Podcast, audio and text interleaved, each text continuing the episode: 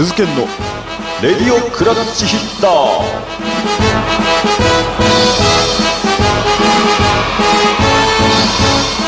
はいどうも皆さんおはようございます。こんにちは。こんばんは。レディオクラッチヒッターメイン MC の鈴健でございます。この番組は千葉ロッテマリーンズファン兼中日ドラゴンズファンである私鈴健がマリーンズとドラゴンズの話題を中心に素人目線で野球を語る野球ポッドキャストでございます。さて、えー今日はですねなんとあのチェン・ウェイン投手が千葉ロッテマリーンズのピッチャーとして先発登板しましたのでもうここはねロッテファン兼中日ファンとしてはもう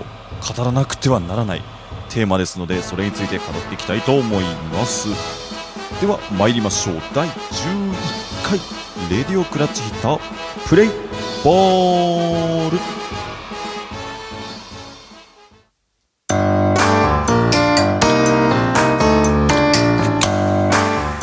鈴研のレディオクラッチヒッター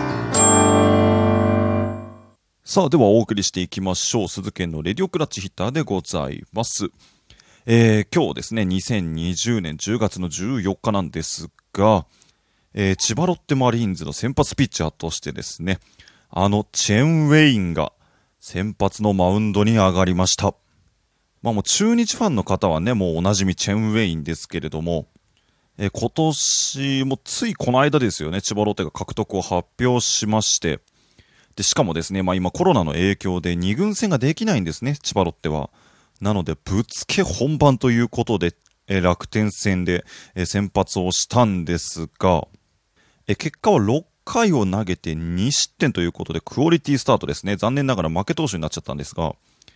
めちゃくちゃいいピッチングしてましたよ。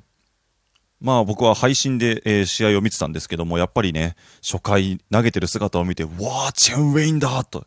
当たり前なんですけど、うわー、チェンウェインだと思いながら見てましたけども、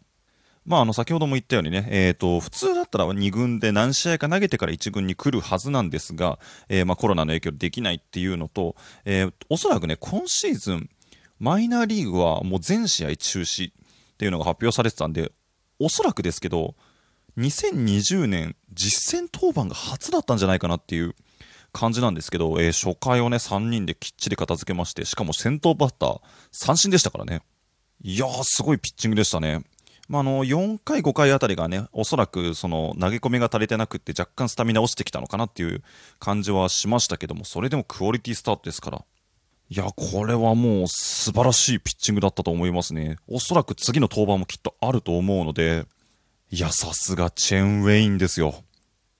2009年ですか、最優秀防御率も取りましたけども、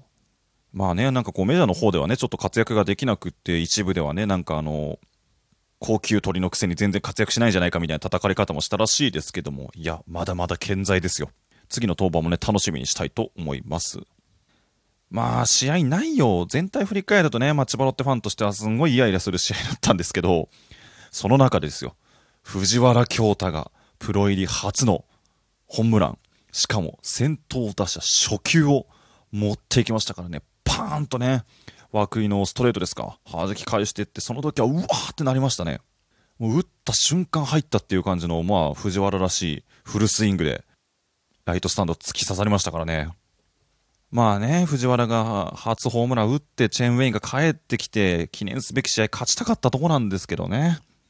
結局その藤原の初回、初球先頭打者ホームランの1点のみということでね、まあ正直、マーティンと安田がブレーキになってますね。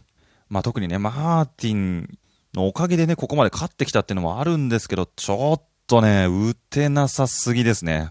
正直今日もね、勝てる試合だったと思うんですよ。何回もチャンスありましたし。まあそこでね、まあマーティンと、まあ安田初回にね、ヒット打ってますけど、ちょっとここへ来て大ブレーキですね。まあ先週のソフトバンク戦から含め、昨日いい形で勝っただけにね。で、今日ソフトバンク勝ってますから、これで3ゲーム差ですね。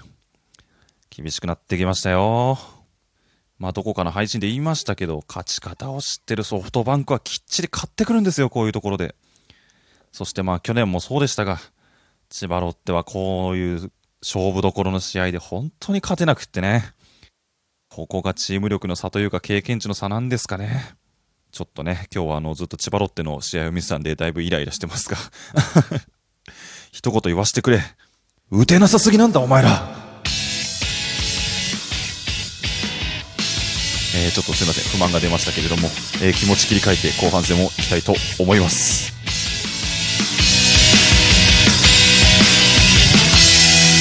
鈴研の。レディオクラッチヒッター。鈴研の。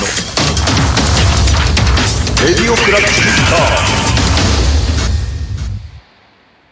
さあ、お送りしております、鈴木のレディオクラッチヒッターでございますが、えー一方でですね、中日の試合、すっごいいい試合でしたね。えー先発大野雄大、我がエース大野が、今日も完封をやりましたね。これで5回目の完封勝利でございますけども、これでですね、えっ、と、今日試合前の時点で2位阪神と0.5ゲーム差だったのが、えー今日勝ったことによって、2位に浮上でございます。ありがとうございます。ついに2位まで来ました。なんかちょっと感動しますね。まあ正直ね、もう今年優勝はもうないですよ、正直言って。もうジャイアンツがぶっちぎっちゃってますから。その中で2位までね、上がってきましたから、借金が最大で9までいったのかな ?10 までいったかな ?9 か10ぐらいまでいったんですけど、まあそれを見事貯金まで持ってきまして2位まで上がってきましたからね。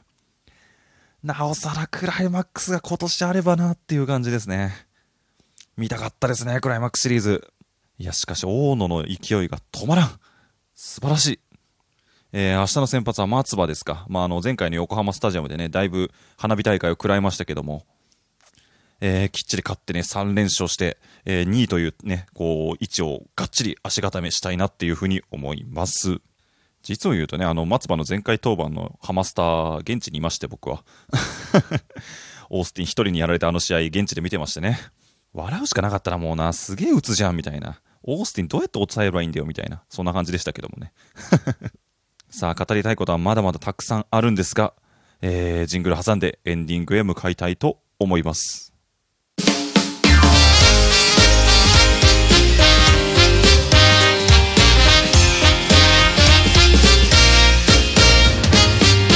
鈴研のレディオクラッチヒッター